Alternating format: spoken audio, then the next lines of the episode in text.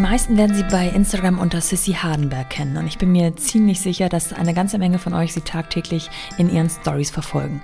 Franziska von Hardenberg nimmt dort ihre Follower jeden Tag aufs Neue ganz hautnah mit in ihren Alltag, an ihren Arbeitsplatz und in ihr Unternehmertum. Das macht sie allermeistens locker flockig, kann aber auch ganz ehrliche Ansagen machen. Franzi macht das Spaß. Sie zieht Energie daraus, mit ihren Followerinnen in Kontakt zu treten und fühlt sich von ihnen wie von Cheerleadern angespornt, die einfach selber unabhängig und im wörtlichen Sinne selbstständig sind und gerne verfolgen, was Franzi sich da aufbaut. Und das, obwohl ihr Produkt doch eigentlich ein Luxusprodukt ist. Sie will damit den traditionellen Schmuckmarkt entstauben und Frauen empowern, sich mit ihrem Schmuck selbst zu belohnen. Aber zurück zum Anfang. Dass sie eines Tages Unternehmerin werden will, wusste sie bereits mit zwölf. Dementsprechend wählte sie bestimmte Punkte in ihrem Lebenslauf auch gezielt aus. Sie ging von Hamburg nach Berlin, das damals, wie teilweise ja heute noch, die deutsche Stadt für Startups ist, begann bei Rocket Internet, wechselte bzw. wurde gewechselt zu Zalando und schnupperte einfach sehr früh Gründungsluft. Und obwohl sie dann seit 2012 Selbstunternehmerin ist, spielt sie das Insta-Game auf diese Art und Weise erst seit etwa zwei Jahren. Wie kam es dazu? 2012 gründete sie Bloomy Days, ein Blumenversand im Abo-Modell. Mit 5 Millionen Invest und unheimlich viel Medienpräsenz war das Konzept zwar irgendwo erfolgreich, schaffte aber ganz unverhofft aus gesundheitlichen Gründen eines Lead-Investors eine wichtige Finanzierungsrunde nicht. Long story short, die Verantwortlichen rund um Franzi beschlossen, nach etwa fünf Jahren Insolvenz anzumelden und wickelten das Ganze sauber ab. Sicher kein einfacher Schritt, zumal sie mit ihrer zweiten Tochter schwanger war und unter enormer öffentlicher Beobachtung stand. Kurz nachdem alles geregelt war, kam ihre Tochter Hedi viel zu früh auf die Welt und damit stand sowieso erstmal alles still. Der Fokus lag allein auf der Gesundheit ihrer Tochter, ihr selbst und ihrer Familie. In den Medien wollte man anschließend viel zu oft gern aus der Geschichte und vor allem dem Ende von Bloomy Days, das ganz nebenbei bemerkt von Fleurop aufgekauft wurde, ein Scheiterstück machen statt weiter zu erzählen, was Franzi von Hardenberg anschließend gemacht hat. Und so begann sie, ihren eigenen Kanal zu schaffen. Über Instagram hatte sie dann die Handhabe und volle Kontrolle darüber, was sie zeigen und erzählen möchte. Mit Erfolg. Allein die Story von Bloomy Days wäre sicher eine ganze Podcast-Folge wert, aber wir kümmern uns heute viel lieber um den Status quo. Und dieser heißt The Sisbliss. Denn nach und nach wuchs die Frage nach den Ketten, die Franzi da jeden Tag auf ihrem Kanal trug. Und so entstand die Idee zu ihrem Schmuck, der erst Holy Goldie hieß und heute The Sisbliss. Unter The Sisbliss vertreibt sie mittlerweile nicht nur Schmuck und wenn man ganz genau zwischen den Zeilen liest, dann kann man vermuten, dass da noch eine ganze Menge anderer Überraschungen auf uns warten. Denn wenn sie etwas kann, dann ist das eine Markenwelt aufzubauen mit einer Consumer Experience, die sich gewaschen hat. Ich bin nach Berlin gefahren, um Franzi zu treffen. Ich wollte wissen, wie sie tickt, was sie ausmacht und was an ihr anders ist als an anderen. Gute Ideen haben schließlich viele und auch Schmuck gab es bereits in vielen Facetten auf dem Markt. Was macht sie anders? Ist es ihr Selbstbewusstsein? Ihre Boldness, die andere Frauen dazu anstiftet, sich was zu gönnen und nicht darauf zu warten, bis jemand anderes es ihnen schenkt? Ich für meinen Teil muss sagen, ich konnte die Energie förmlich spüren, die sie versprüht und bestätigen, dass sie einfach nach Lösungen sucht, anstatt sich lange mit Problemen aufzuhalten. Sie hadert nicht lange mit Entscheidungen und das macht sie am Ende des Tages schneller als andere. Da befindet sich das R in ihrem Nachnamen schon an der genau richtigen Stelle. Dennoch wollte ich natürlich von ihr wissen, wo es mal eng wird, ob sie Neid erfährt, ob sie Pausen, Yoga, Morgenroutine oder Coachings braucht, wie sie mit Kritik umgeht und welche Unterschiede sie festgestellt hat, darin ohne und später mit zwei Kindern zu gründen. So, das war jetzt bestimmt das längste Intro, das es jemals von meiner Seite aus gegeben hat und das passt auch ganz gut dazu, dass ich mit etwa 40 Karteikarten vor der Nase, und das mache ich normalerweise nie, vor ihr saß. Nichtsdestotrotz ergab sich das Gespräch dann so fließend, dass ich all meine Notizen schnell beiseite legte und mich einfach unserem Gesprächsfluss hingab. Damit ihr jetzt auch endlich etwas davon habt, geht's endlich los. Ich wünsche euch ganz viel Spaß mit dieser Folge von The Mumpany und Franziska von Hardenberg. Willkommen zu The Mumpany. Die Balance zwischen Baby und Business. Okay, also hier läuft alles, nur dass du am Bescheid weißt. Ja. Record is on. Und ich habe dir ja schon angekündigt, ich habe unheimlich viele Notizen dabei. Ja. so viele wie noch nie. Beziehungsweise, das habe ich einmal schon gesagt bei Susanne Hoffmann. Ja. Die habe ich auch in äh, Berlin ja. besucht. Und es liegt natürlich auch daran, dass man über euch ähm, im Internet zuvor auch eine Menge findet. Ja. Und ich sitze für alle Zuhörer ähm, quasi mitten im The Sisbliss Office, genau. das ich gefühlt schon kenne. Ja. ähm, eben von Instagram. Ja. Und das ist so der Trugschluss auch so ein bisschen, weil ähm, am Ende des Tages wirst du wahrscheinlich sagen, ich zeige hier 10, 20 Prozent des Ganzen. Und als Zuschauer denkt man, man weiß alles über dich. Ähm, mhm. Ist das auch manchmal beängstigend, dass man, ja. dass andere denken, sie wissen alles? Ja, weil halt jede Konversation so losgeht. Mhm. Und das ist halt, also ich teile ja schon super viel und auch gerne. Allerdings auch sehr bewusst. Ne? Also ich glaube, es ist deutlich kontrollierter, als es manchmal so aussehen mag. Ähm, trotzdem, ich hatte gestern zum Beispiel einen Call mit einem anderen Unternehmer, den ich jetzt noch nicht persönlich kannte, und der sofort einstieg ins Gespräch und meinte, ich weiß ja schon alles über dich. Und mhm. das ist dann schon manchmal, dass du denkst so, du glaubst alles zu ja, wissen, ja. aber eigentlich weißt du gar nicht so viel. Und ähm, aber natürlich kennt man das Setup, man weiß sozusagen, in was für einem familiären Umfeld ich mich bewege, in was für einem beruflichen Umfeld ich mich bewege. Und ähm, genau, ja, du kannst ja auch viel darüber steuern. Ne? Es ist dein eigener Kanal und du kannst Total. auch einfach steuern, was du zeigst und was du eben auch nicht zeigst. So war es ja auch tatsächlich, ähm, warum ich mit Instagram angefangen habe, weil das war ja damals nach dem Ende von Bloomy Days, ähm, dass ich ganz viele Interviewanfragen hatte und irgendwie große ähm, Nachrichtenmagazine dann gesagt haben, sie wollen irgendwie ein riesiges Porträt über mich schreiben und, ähm, und irgendwie der gefallene Star der Startup-Szene und weiß nicht was. Und dann habe ich denen immer gesagt, ja, aber lass uns doch mal die Geschichte weitererzählen, weil wir haben so viele, die die ähm, in Deutschland irgendwie ein Unternehmen oder Angst davor haben, Unternehmen zu gründen. Und wenn wir immer nur über solche Dinge sprechen, dann ähm, ist es nicht besonders motivierend, überhaupt anzufangen. Und ich fände es cool, wenn wir die Geschichte mal weitererzählen und eben erzählen, wie es irgendwie danach weitergeht und wie sich auch was entwickelt. Lass uns doch in einem halben Jahr eine Story machen aus, ähm, was ist eigentlich aus der geworden. Ja. Ähm, und das war tatsächlich so krass im ersten Jahr, dass alle das abgesagt haben. Und ich habe immer geschrieben, ich so, ich bin für jedes Interview bereit, ich habe total Lust, die Geschichte zu erzählen, wie sie ist, aber nur, wenn wir jetzt auch erzählen, wie schnell ich sozusagen irgendwie wieder was Neues aufgebaut habe ähm, und wir kein Scheiterstück draus, ja. daraus machen. Ja. Und da war wirklich kein Journalist bereit dazu. Und das waren eigentlich alle großen ähm, Tageszeitungen, das waren die großen Nachrichtenmagazine. Und das fand ich wirklich erschreckend zu sehen. Und aus dem Grund habe ich mit Instagram angefangen weil ich einfach gesagt habe, ich muss mir meinen eigenen Kanal aufbauen, um zu erzählen, wie es wirklich ist. Weil es ganz oft ähm, doch einfach so ist, dass Journalisten einfach eine Story im Kopf haben und ja. sie suchen dafür Protagonisten und dann wird ähm, die Story natürlich so gedreht, wie es reinpasst und dafür suchen sie halt Leute und wenn man dann ihnen nicht die Story geben will, dann suchen sie halt weiter. Gar nicht, um zu sagen, dass es falsch ist, sondern einfach, um zu sagen, so funktioniert es anscheinend ähm, und darauf hatte ich keine Lust. Ja. Und deswegen war es tatsächlich auch so, dass ich jetzt und immer noch super zögerlich, ähm, überhaupt keine Pressearbeit gemacht habe in den letzten drei Jahren und, ähm, und auch fast alles abgesagt habe zu dem Thema. Und gar nicht, weil ich jetzt da ein Problem mit hätte, darüber zu sprechen. Das heißt, ich mache irgendwie natürlich ausgewählte Podcasts oder so. Aber ich wirklich eigentlich ähm, versuche, über meinen eigenen Kanal zu kommunizieren, weil ich damit einfach Selbstsender der Botschaft sein kann. Und das ungefiltert und, und ehrlich und authentisch und die Leute da wirklich mitnehmen kann, so wie ich denke, dass es ähm, richtig ist. Ja.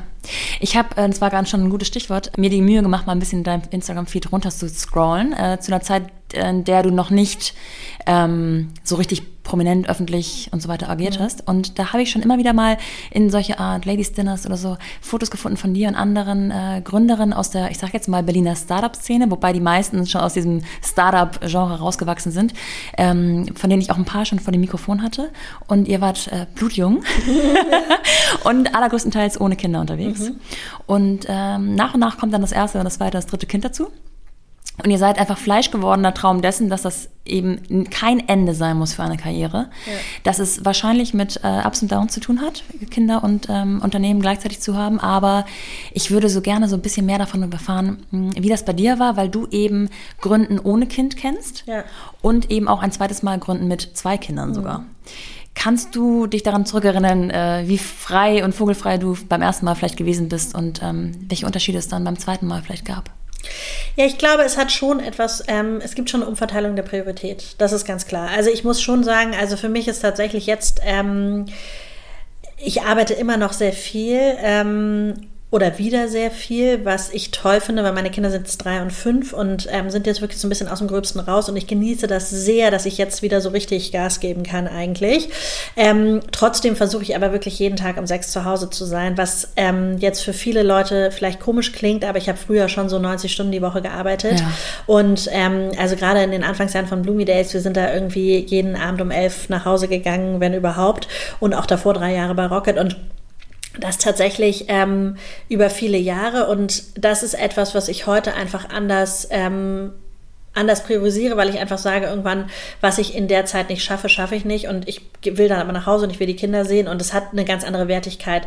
Vielleicht auch, weil ich einmal ähm, den Verlust der Firma eben auch erfahren habe und einfach auch feststelle, dass wirklich das, was mir das Allerwichtigste ist auf der Welt, ist meine Familie und meine Kinder. Und das macht mich am allerglücklichsten. Und ich weiß, egal wie unternehmerisch erfolgreich oder unerfolgreich ich bin, ähm, wenn ich abends an der Tür klinge und dann rennen die mir im Treppenhaus irgendwie im Pyjama entgegen, dann ist es einfach so das schönste Gefühl auf der Welt, ähm, dass das wirklich für mich sozusagen äh, heute viel, viel wichtiger ist. Ich glaube, es ist eine Utopie, ähm, zu glauben, dass man aber auch eine Firma jetzt auch schon wieder auf dem Level, wie wir sie jetzt haben, ähm, in Teilzeit irgendwie hinkriegt. Das heißt also, ich glaube, da muss man auch realistisch sein und ich mache auch außer Familie und meinem Unternehmen nichts. Also es ist wirklich ähm, so, dass man schon sich klar machen muss, wie viel Arbeit es bedeutet. Für mich fühlt sich das halt immer nicht nach Arbeit an und ich empfinde das jetzt auch nicht als Stress, ähm, sondern ich habe halt das Glück, wirklich zweimal Themen gefunden zu haben, die mir halt super viel Spaß machen und für die ich total brenne. Ähm, und das waren eben einmal, einmal die Blumen und der Schmuck.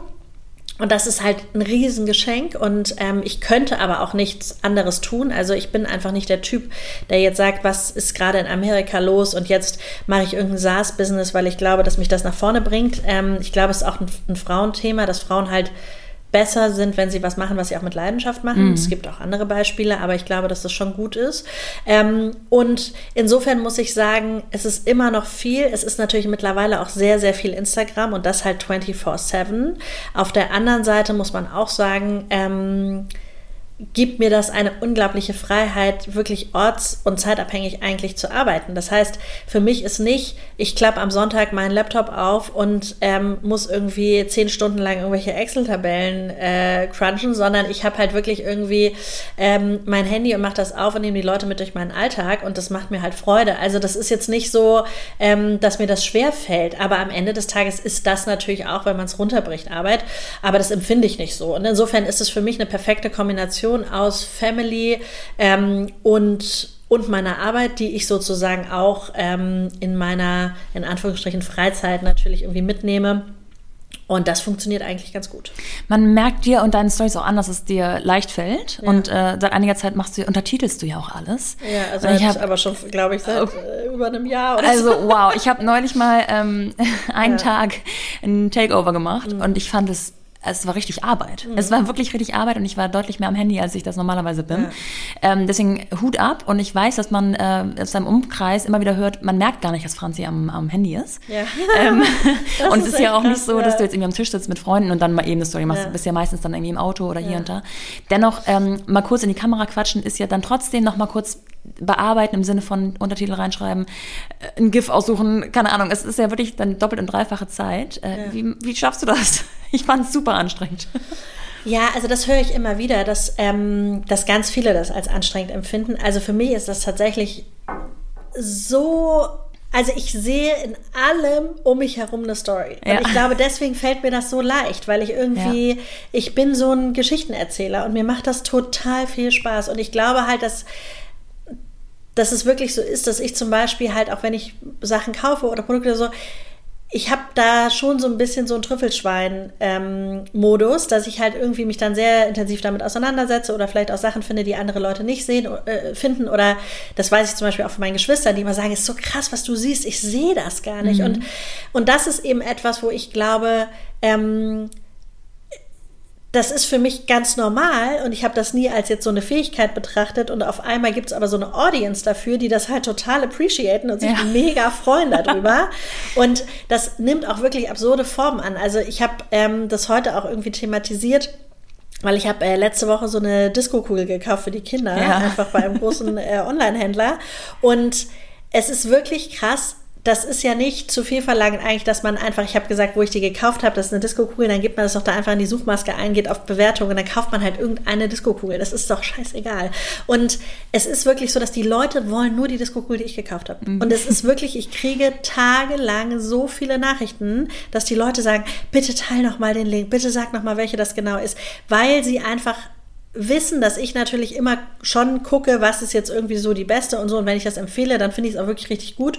Und, ähm, und dass sie dann nur genau das wollen. Was ist, und das macht es dann irgendwann so ein bisschen zur Arbeit, weil ich halt schon versuche, immer alles auch super häufig zu teilen und zu zeigen. Und ich mache da jetzt kein Geheimnis draus. Und ich habe da jetzt auch nicht irgendwie ein Picker-Profil oder irgendwie sonst tausend Sachen, womit ich irgendwie Affiliate-Links Geld verdiene, weil das einfach nicht mein Job ist. Sondern ähm, ich mache das ja wirklich einfach so wie so eine Art Service-Content für ja. meine Follower ich sage, Leute, das Ding ist der Knaller. Du kannst Disco-Badewanne machen, du kannst Disco-Frühstück machen, du kannst Disco ins Bett bringen. Es ist total geil. Für 24,90, ihr habt die beste Zeit eures Lebens. Ähm, und und das ist eben etwas, wo ich schon merke, da, da wird es etwas mühsam, weil einfach ähm, trotzdem, du kannst, egal wie oft du es zeigst und nochmal verlinkst, es schreiben immer noch wochenlang Leute, woher ja. ist eigentlich die Disco-Kugel. Und das ist auf der einen Seite natürlich toll, weil du merkst, es ist halt extrem hohes Level of Trust, dass die einfach sagen, ich vertraue deiner Kaufentscheidung. Auf der anderen Seite ähm, ist das einfach viel Arbeit. Und ich kriege so auch schon am Tag ja, so 200 bis 500 Boah. Nachrichten und ich versuche die, also ich lese die alle und ich versuche auch eigentlich alle zu beantworten oder zumindest halt irgendwie zu liken. Ähm, und, und das ist natürlich schon zusätzlich mittlerweile ein, ja, ein relativ großes Pensum. Ähm, was mir aber auch total Spaß macht. Also ich habe auch mal schon mal teilweise versucht, dann die Nachrichtenfunktion, also die, die Direct auf die Stories auszuschalten. Und ja. dann habe ich voll gemerkt, es bringt mir keinen Bock mehr. Weil einfach diese Direct Response ist so cool und, ähm, und macht mir wirklich Freude und, ähm, und dieser Austausch und wirklich dieses Community-Feeling ist total cool. Wie findet dein Mann das?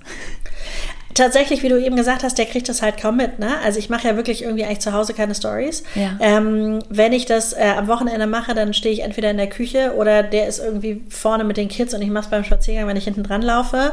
Aber es ist wirklich unter uns überhaupt kein Thema, weil ähm, äh, ich weder über uns spreche noch über irgendwie ähm, über ihn jetzt speziell. Ähm, und mal ein Foto poste oder so und das stört ihn jetzt nicht. Aber insgesamt ist tatsächlich ja eigentlich Family ähm, nicht so ein wirkliches Thema mhm. und insofern findet er das, glaube ich, total ähm, okay und ist natürlich schon auch ähm, beeindruckt, was ich mir damit halt aufgebaut habe. Weil man ja. muss halt wirklich einfach sagen, also The Sisbliss ist ein Instagram-Commerce only. Wir haben noch nicht eine Werbeanzeige geschaltet, ein Euro Marketing für irgendwas ausgegeben. Ähm, es ist wirklich nur über meine Follower aufgebaut und insofern ähm, bin ich da einfach super dankbar, dass äh, das so gut funktioniert hat und für mich halt wirklich die Möglichkeit war, ein neues Unternehmen aufzubauen. Meinst du, ähm, das könnte jemand, der ähnlich ähm, strukturiert ist oder ähnlich gebaut ist, hätte ich fast gesagt, wie du, nachmachen? Also ist das kopierbar? Ach, das ist eine Frage, die beschäftigt mich schon seit zehn Jahren. Ähm, es ist, ich wurde schon immer kopiert, ist wirklich krass, aber schon in der, also dann noch länger, aber schon in der Schule. Ja. Ähm, und habe mich früher da immer tierisch drüber aufgeregt, wenn ich mir irgendwas Neues gekauft habe und dann haben es irgendwie alle anderen auch gekauft und so. Das war irgendwie schon immer so. Ähm, und irgendwann habe ich das echt abgelegt. Also bei Days war es am Anfang echt krass, dass es richtig so Venture Capital finanzierte Unternehmen gab, wo dann so zwei McKinseys reingesetzt wurden, die halt bei uns einmal bestellt haben. Dann haben die unseren Karton kopiert, unsere äh, Welcome Cards, also wirklich eins zu eins alles kopiert, was wir uns ausgedacht haben. Und für mich ist einfach mittlerweile ähm, das Mantra, und danach lebe ich schon seit ein paar Jahren, dass ich sage, wer immer nur kopiert, dem sind wir immer irgendwie einen Schritt voraus. Mhm. Und deswegen habe ich davor überhaupt keine Angst, weil die Leute wissen überhaupt nicht, was in meinem Kopf ist. Die wissen überhaupt nicht, was ich dieses Jahr vorhabe, was ich nächstes Jahr vorhabe, was ich in fünf Jahren vorhabe. Und das ist so groß, dass ähm, ich glaube, da kommt auch keiner drauf. Und deswegen habe ich überhaupt keine Angst, wenn jetzt jemand sagen würde, ich kopiere das, weil ähm, zum einen ist es wirklich einfach so eine loyale, krasse Customer und Follower und Fanbase aufzubauen, ist nichts, was du von heute auf morgen machst. Das ist auch nichts, was du über Ads hinkriegst, sondern wirklich nur über Consistency in Content und, und einfach wirklich sehr viel Arbeit, glaube ich. Und zum anderen ähm, gibt es natürlich andere Schmuckbrands, aber wir sind zum Beispiel die ersten, glaube ich, die wirklich sagen, so treat yourself. Ja, also ich glaube, das ist eine komplett neue Herangehensweise an dieses ganze Thema. Wirklich zu sagen, wieso reden uns äh, Tiffany und Cartier und so seit 100 Jahren eigentlich ein, dass der Mann dich beschenken muss? Mhm. Was für ein Bullshit, weil du kannst dir das selber gönnen und du kaufst das für dich, weil erstens, wenn du es deinen Mann aussuchen lässt, gefällt es dir im Zweifel eh nicht. Und zweitens, ähm, wenn du irgendeinen geilen Meilenstein erreicht hast, wie viel geiler ist es, wenn du dir einen coolen Ring kaufst oder ein Ohrring oder eine Kette und dich damit belohnst. Weil wenn du, also ich kenne das ja von meinem Mann, ne? Also wenn ich darauf warte, dass der mir das schenkt, dann kann ich lange warten. So, es war damals mit den Blumen auch schon so. Habe ich auch ich habe nie Blumen gekriegt von meinem Mann. Und das ist irgendwie das Schöne und das ist halt wirklich was, was total funktioniert, weil ich das ja von mir auch selber kenne und halt wirklich irgendwie auch weiß, dass ich es cool finde, mich zu belohnen, wenn ich irgendwas Cooles erreicht habe. Und, ähm, und da sind wir, glaube ich, so die Ersten. Und ehrlich gesagt, wenn mehr auf den Zug aufspringen würden, würde ich mich eher freuen, weil es einfach auch zeigt, dass wir als Frauen unabhängig sind und ähm, eigene Kaufentscheidungen treffen können und dass uns das auch zugetraut wird, dass wir auch solche Entscheidungen in dem Preissegment treffen. Und ich glaube, da sind wir einfach die Ersten, die sehr bold rausgehen und sagen so, you deserve it, you own it, just buy it. Und ja. das ist halt e- eben wirklich was, was diese Schmuckbranche, glaube ich, sehr stark revolutioniert. Und das ist, glaube ich, auch das, warum wir ähm, da bei den Frauen so eine Fanbase haben, weil die wirklich einfach sagen, ja klar kann ich mir das selber kaufen und ich mache das jetzt und ich gönne mir das und ich muss nicht warten, bis mir das irgendjemand schenkt. Und ähm, ja. Hat sich diese, dieses Treat Yourself, diese Mentalität, hat sich die ähm, unterwegs eingestellt oder bist du, hattest du das schon vorweg im Kopf? Also ich glaube, das hat sich schon verstärkt, ähm, einfach durch persönliche Erfahrung und, ähm, und einfach dadurch, dass ich eben auch jemand bin, der der sich auch gerne teure Sachen kauft und das irgendwie schön findet. Und, ähm, und ich auch wirklich gerne irgendwie selber auch konsumiere und mein Mann das auch mal nicht so ganz nachvollziehen konnte. Und ich mir halt wirklich irgendwann auch dachte, warum ist das denn bei Schmuck eigentlich immer noch so tradiert? Weil Frauen kaufen sich Luxushandtaschen, kaufen sich irgendwie teure Klamotten, kaufen sich Autos, aber bei Schmuck war das irgendwie immer noch alles so, das muss der Mann machen. Und ich glaube, deswegen hat es sich so ein Stück weit verfestigt, aber so dieses Gefühl für das Momentum, das war schon, schon glaube ich, so von Anfang an da. Das Ganze, also sowohl dein Produkt als auch du selbst ähm, leben ja von deiner Selbst, deinem Selbstbewusstsein. Ich glaube, das ist auch ein, äh, ja, eigentlich ein Geheimnis deines ganzen Auftretens und deines Erfolges auch irgendwo. Ähm, ein gesundes Selbstbewusstsein, was man ja auch eigentlich seinen Kindern weitergeben möchte und so weiter und so fort. Warst du schon immer so selbstbewusst? Kann man das lernen oder ist das einfach in einem drin? Also, um ehrlich zu sein, ich denke darüber nicht nach. Ich weiß auch nicht, ob ich jetzt super selbstbewusst bin. Also ich würde das jetzt gar nicht so von mir, wenn man mich fragen würde, was sind deine vier entscheidenden Eigenschaften, würde ich sicher nicht sagen selbstbewusst. Ich glaube, das ist etwas, was nach außen hin so wirkt, wo ich natürlich auch mich verunsichern lasse durch komische Nachrichten oder Kommentare oder so. Und ähm, deswegen bin ich da tatsächlich auch froh, dass es zum Beispiel bei mir extrem wenig Hate oder blöde Nachrichten oder sowas gibt. Ähm, ist das mit wachsender Reichweite tatsächlich auch gewachsen, so wie immer alle sagen? Also ich glaube tatsächlich, ähm, dass es kommt total drauf an, welche Themen du spielst. Es kommt total drauf an. Ähm, man kann, nee, kann man eigentlich gar nicht so sagen. Also ich hatte das schon zwei, dreimal, aber ich habe es im Verhältnis zu dem, was positiv an Nachrichten kommt, das überwiegt halt mit 99 Prozent. Und natürlich zieht einen dann eine negative Nachricht irgendwie runter. Aber ich habe wirklich ehrlich gesagt, wenn man sieht, was jetzt gerade so auf Social Media abgeht, und das ist ja richtig heftig, sowas hatte ich noch nie. Also ja. ich hatte es noch nie, dass irgendjemand wirklich so unter der Gürtellinie irgendwas kommentiert hat, mich oder meine Kinder oder mein Mann oder was, Gott sei Dank. Ähm, und ja, zum Thema Selbstbewusstsein muss man wahrscheinlich eher Leute fragen, die mich von früher kennen. Ich glaube, dass ich schon immer ein gesundes Selbstbewusstsein hatte und ähm, da aber wirklich nie drüber nachgedacht habe. Und ich glaube, das ist vielleicht das Geheimnis. Ich glaube, es ist einfach authentisch, ohne überheblich zu sein. Und ich habe wirklich Bock, einen Mehrwert zu liefern. Und ich habe wirklich Lust, dass die Leute einfach jeden Tag Bock haben, CCTV zu gucken. Und, ähm, und nicht, weil ich denke, ich bin die Geilste, sondern einfach, weil ich denke, so, worauf hätte ich denn Bock? Und ich glaube, das ist eben was, was ich wirklich für mich so definiere, dass ich einfach sage, es geht um dieses Thema Customer Centricity. Und am Ende sind meine Follower auch Customer. Ähm, und zwar, also jetzt gar nicht im Sinne von mm, The Sisbliss, sondern einfach im Sinne auch meines Kanals, dass die ja. sich das ja angucken und konsumieren, dass ich wirklich einfach denke, was interessiert die denn? Und was könnte denn Mehrwert bieten? Und was ist denn irgendwie ein cooles Thema? Und ähm, und da ist es wirklich, glaube ich, wichtig, aus so einer Follower-Sicht auf die Themen zu gucken und ähm, auf die Inhalte und weniger auf, ähm, auf das, was, was vielleicht jetzt nur mich irgendwie primär ja. interessiert. Und, Und wie gesagt, also ich würde nicht, nicht Selbstbewusstsein als eine meiner prägendsten Eigenschaften ähm, äh, nennen, aber was mir klar geworden ist und auch, auch durch Blumidays klar geworden ist, auch so in der, in der ähm, Retrospektive auf das ganze Jahr und auch auf die Abwicklung der Company und so, ich bin niemand, der hadert. Und ich glaube, das trifft es vielleicht noch am ehesten. Das ist wirklich, glaube ich, eine ganz krass prägende Eigen oder ja, geprägte Eigenschaft bei mir, dass ich wirklich jemand bin, der extrem schnell Entscheidungen trifft und ich nicht hadere. Ja, das heißt, wenn ich mache ein Video, ich mache immer alles live und wenn es draußen ist, ist es draußen. Und ich denke nicht darüber nach, dass ich das jeden Tag 18.000 Leute angucken, ja, mhm. was halt schon wirklich viel ist. Ähm, mir ist das irgendwann mal klar geworden, äh, waren wir in diesem schrecklichen Tropical Island mit den Kindern. Und wenn das halt richtig so richtig voll ist, ja, dann kannst du dich da eigentlich nicht mehr bewegen, kann man sich jetzt zu Corona gar nicht vorstellen. Da waren wir vor zwei Jahren oder so. Und dann passen da unter Vollauslastung 6000 Leute rein. Und dann guckst du dich da um und denkst so, fuck, fuck, fuck, dreimal so viele Leute wie dieses ja, scheiß Tropical Island passen, gucken jeden Tag, was ich mache. Und, ähm, und das ist schon crazy. Also man macht sich das ja nicht so bewusst, aber am Ende des Tages ist es ja wirklich so. Und, ähm, und da hat man natürlich auch echt eine gewisse Verantwortung. Und da muss man auch einfach echt gucken, wie man damit umgeht.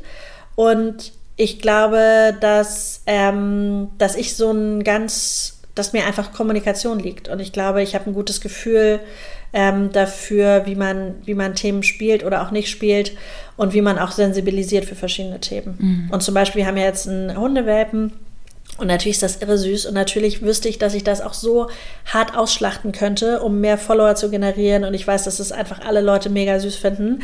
Und ich mache es halt nicht. Und ich habe es auch gestern thematisiert, weil ich weiß, dass es ein Riesenproblem ist, dass einfach jetzt gerade so im Lockdown sich super viele Leute Hunde kaufen, die alle wieder zurückgeben, die dann ins Tierheim geben. Ja. Und es ist wirklich einfach auch richtig anstrengend, so einen ja. Hundewelpen zu haben mit zwei kleinen Kindern. Ähm, und und sowas thematisiere ich dann auch und sage, Leute, ich mache bewusst einfach echt wenig Content dazu, weil ich einfach nicht möchte, dass ihr jetzt alle euch äh, einen Welpen holen geht, weil ihr es so süß findet und bei mir seht, sondern dass ich bin, mich, bin mir da auch der Verantwortung bewusst. Und ich glaube, das ist was, was viele auch ähm, ja, einfach wertschätzen in der Kommunikation. Mhm. Ich würde gerne mit dir noch ein bisschen mehr über Gründung sprechen. Und zwar ist, ähm, meiner Meinung nach gibt es so zwei Arten von Gründern. Ähm, du hast schon eben erwähnt, dass du bei Rocket warst und da sicherlich eine ganze Menge gelernt hast. Ähm, und viele der Rocket-Mitarbeiter ähm, äh, sind Gründer geworden oder haben da irgendwas gelernt, irgendwas angenommen, was sie dazu befähigt hat. Ist es tatsächlich so, dass ihr jetzt einfach so nah am Puls der Zeit wart? Oder wie kommt es, was, was war da anders als bei anderen Unternehmen? Naja, es waren halt die ersten, die das halt wirklich irgendwie vom Fließband ab gemacht haben. Ne? Also ich muss wirklich sagen, als ich ähm, bei Rocket war, das war 2009 und äh, 2009 bis 2011 und war da in drei unterschiedlichen, also ich vielleicht noch mal kurz vorweggeschickt. Ich wusste schon immer, dass ich ein eigenes Unternehmen gründen will. Ich habe mit zwölf entschieden, dass ich irgendwie ja. gründen will.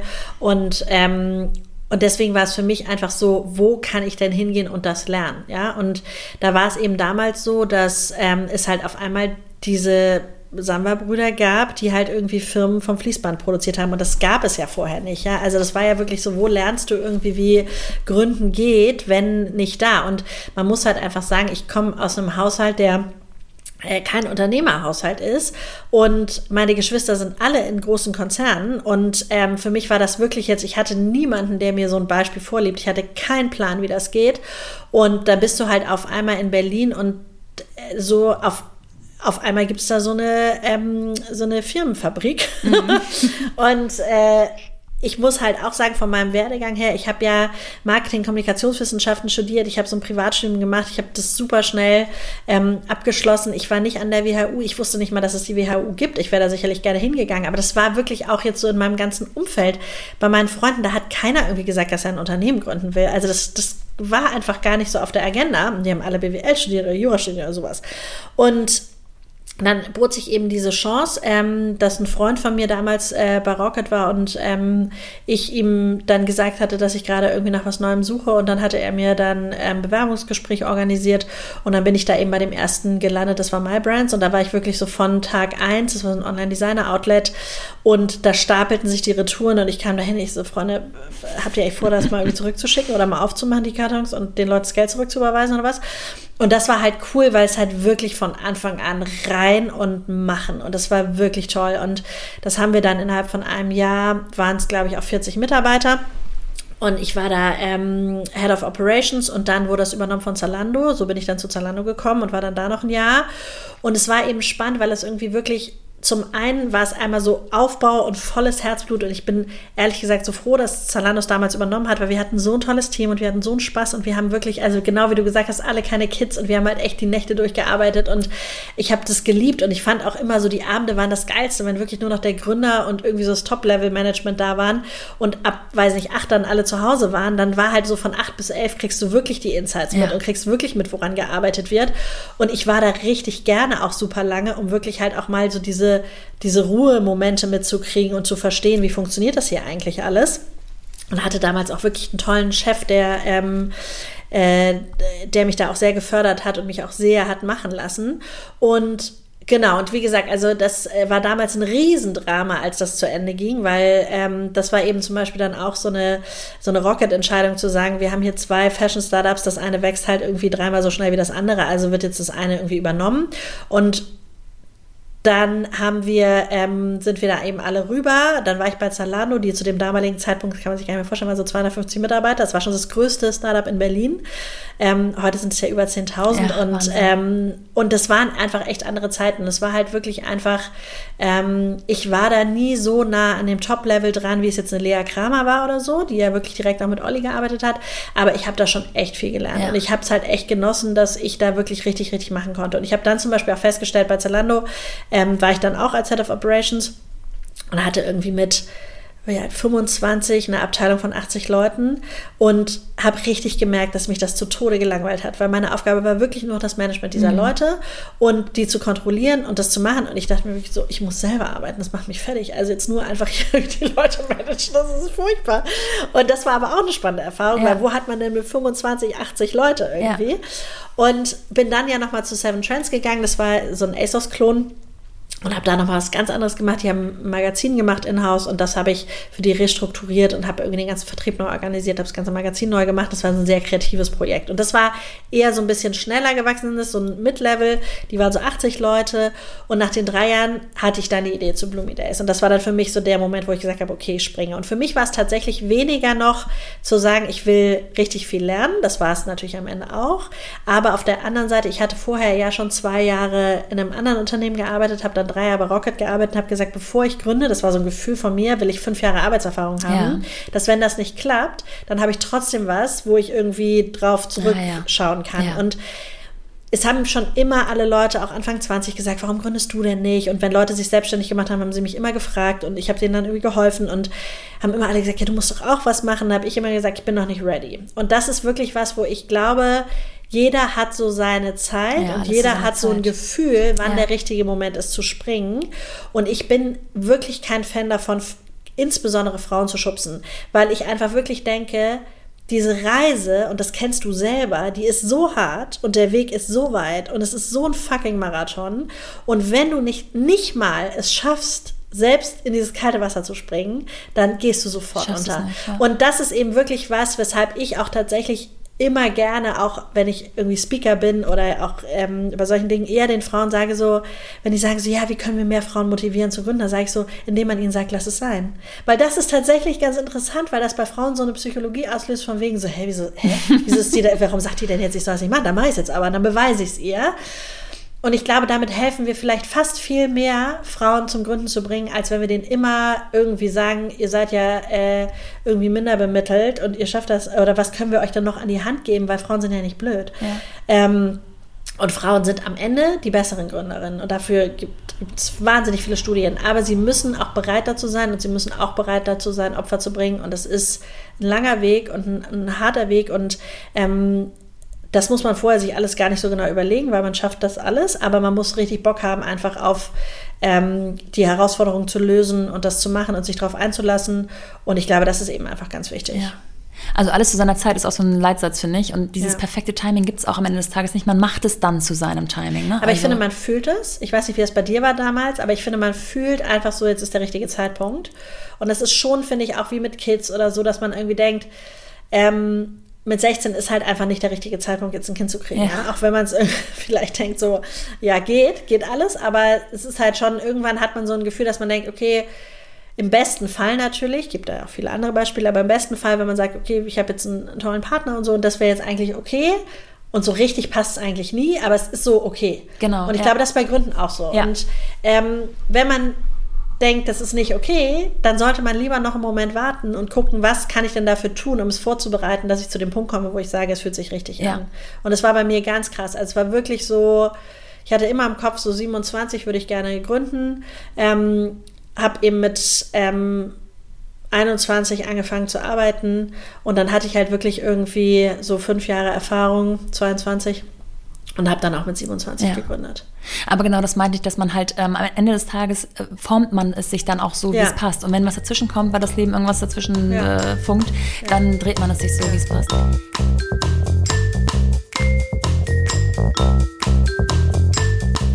Und bevor es weitergeht, möchte ich euch unseren heutigen Supporter vorstellen. Das ist Inferno Ragazzi. Inferno Ragazzi ist ein Hamburger Modelabel, das mit seinen bunten Farben und extrovertierten Klamotten ein kleines bisschen California Beach Feeling auf unsere tristen Straßen zaubern will. Und somit genau das Richtige für alle ist, die den bunten Lifestyle lieben. Ganz neu gibt es jetzt auch die von vielen Fans lang ersehnte Kids Collection für alle Minis zwischen 3 und 14 Jahren. Die Kollektion umfasst mega süße und dabei super coole Sweater und Shirts im typischen Inferno-Style aus reiner Bio-Baumwolle und immer auf 100 Stück limitiert, also schnell sein lohnt sich. Alles zu finden online auf www.infernoragazzi.com oder im Laden in der Schanze Hamburgs. Schaut auf jeden Fall mal vorbei, wenn ihr eine Prise gute Laune gebrauchen könnt. Die Jungs sind immer gut drauf, super herzlich und hilfsbereit, kann ich aus eigener Erfahrung berichten. Im Store in der Juliusstraße gibt es außerdem noch ein ganz besonderes Highlight für die Kleinen. Dort können Sie nämlich mit ein wenig Unterstützung, wenn nötig, im Creative Lab Ihre ganz eigenen Basics selbst designen und zum Beispiel selbst aussuchen, welcher Aufdruck an welche Stelle kommen soll. Dabei können Sie sich völlig austoben und ich kann euch sagen, dabei kommen manchmal die wildesten Kreationen heraus, wenn man die Kids selbst entscheiden lässt. Ganz getreu dem Motto Never Perfect, Always Awesome.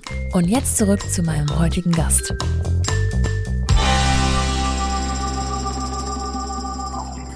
Würdest du sagen, dass du dein Traumleben lebst? Also ich würde, ich bin im Moment super glücklich. Also ich habe alles, was ich, ähm, was ich mir immer gewünscht habe. Ich bin auch manchmal so, dass ich denke, so krass, kneif mich mal bitte jemand, das äh, gibt's ja alles gar nicht. Aber ich habe auch brutal hart dafür gearbeitet. Wir haben brutal hart dafür gearbeitet. Das muss man wirklich einfach sagen. Also ich bin ähm, niemand, der an, an Glück glaubt. Ich glaube an Fortune. Ich glaube an ähm, die Tatsache, dass ähm, alles irgendwie aus irgendwelchen Gründen passiert. Ich bin so ein sehr großer äh, Believer in Schicksal, dass ich einfach glaube, alles hat so seinen Sinn. Und ich bin jemand, der extrem stark in diesem Mantra verhaftet ist, ähm, all we have is now. Und ich glaube eben einfach, deswegen ist mein Leben sehr voll und ich habe immer sehr viele Themen und ich habe sehr viel, was ich mache, weil ich einfach denke, wenn das jetzt alles morgen vorbei ist, dann habe ich alles gemacht, was ich wollte. Und das ist halt etwas, was sich für mich richtig anfühlt. Das ist aber eine total individuelle Entscheidung. Dafür habe ich in meinem Leben auch wirklich noch nicht sehr viel gechillt, nicht sehr viel Urlaub gemacht und ähm, auch wenig äh, Achtsamkeit und äh, all diese Themen. Und das ist eben etwas, das muss, jeder muss für sich selbst sein schönstes Leben finden. Und ich glaube, das ist etwas, warum auch mir viele Leute zum Beispiel auf Instagram folgen, weil ich wirklich nicht versuche, jemanden in so eine Rolle reinzudrängen, sondern wirklich versuche, dass Frauen selbstbestimmte Entscheidungen treffen und ihnen das vorzuleben, dass wenn du sagst, ich bin ähm, die total, der totale Familienmensch und ich will vier Kids und ich bin zu Hause und ich bin damit total glücklich, weil das ist für meinen Mann cool, das ist für mich cool, dann finde ich das das schönste Leben. Wenn du sagst, ich will gründen und hab vier Kinder und äh, hab irgendwie Fulltime-Nanny und ein Au-pair-Mädchen und du bist damit happy, dann ist das für dich dein schönstes Leben. Und wenn du halt sagst, du baust dir sowas, was das Setup, was wir jetzt haben, dann ist das das schönste Leben. Also das ist für mich sinnbildlich You can have it all. Das heißt nicht You can have it all, weil das ist am Ende des Tages natürlich auch eine Utopie. Aber es bedeutet einfach, versuche für dich selbstbestimmte Entscheidungen zu treffen. Und ich stelle einfach immer wieder fest, dass Frauen extrem stark beeinflusst sind von gesellschaftlichen Konventionen, von ähm, auch ganz oft tatsächlich ähm, stark dominierten Beziehungen, wo einfach wirklich die Männer immer noch so viel entscheiden über die Frauen und sagen, ich erwarte aber, dass du jetzt ein Jahr zu Hause bleibst, ich erwarte dies und das. Und da bin ich einfach super dankbar, weil mein Mann und ich da einfach eine sehr ähm, sehr gute Partnerschaft haben. Wir kennen uns einfach lange. Wir haben alles, was wir jetzt haben, uns selber aufgebaut und darauf sind wir einfach wahnsinnig stolz.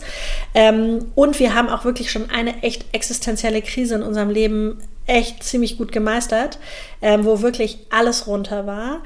Und das ist vielleicht sogar fast das Schöne, warum wir es jetzt so krass genießen können, weil wir auch wissen, dass wir auch mit nichts happy sind. Und ich war jetzt vor zwei Jahren nicht unglücklicher, als ich es jetzt bin. Ähm, und ich glaube, das ist etwas, wo ich sagen muss, das ist, glaube ich, am Ende die Essenz und das ist das, warum ich glaube, ich führe ein glückliches Leben, weil es keine Rolle spielt, ob wir viel Geld haben, wenig Geld haben, ein Haus haben, kein Haus haben, eine Riesenbaustelle, ein Frühchen, eine Firma verloren, whatever.